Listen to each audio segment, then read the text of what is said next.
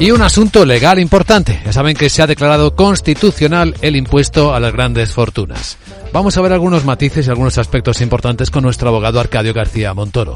Buenos días, abogado. Buenos días, Vicente. ¿De qué hablamos? Pues de que no ha prosperado ninguno de los argumentos esgrimidos por la Comunidad de Madrid. Se configura, por lo tanto, el impuesto como una extensión de aquel del patrimonio, reforzando así la presencia y el signo político del Estado en los territorios autonómicos que pretendan desarrollar su propia identidad, algo que parece prohibido en materia fiscal. En particular, quiero hacer hincapié en el argumento de la seguridad jurídica, que en términos fiscales siempre se ha considerado fundamental para permitir la planificación. Pues bien, este argumento tampoco ha prosperado y eso que recordemos, el impuesto entró en vigor tan solo dos días antes de finalizar el ejercicio 2022. Y ahora la pregunta, ¿qué va a hacer Madrid después de obtener esta derrota en los tribunales?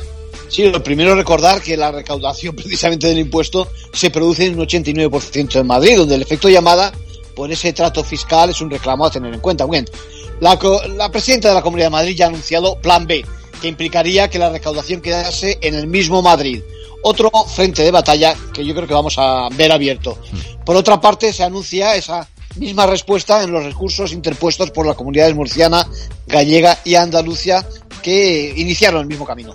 En conclusión, pues aquel impuesto que nació con el calificativo de temporal y vino sin ser impintado en Madrid, Andalucía y Galicia, confirma que se queda en casa con vistas de que no hay quien le eche. Eso parece. Gracias, abogado.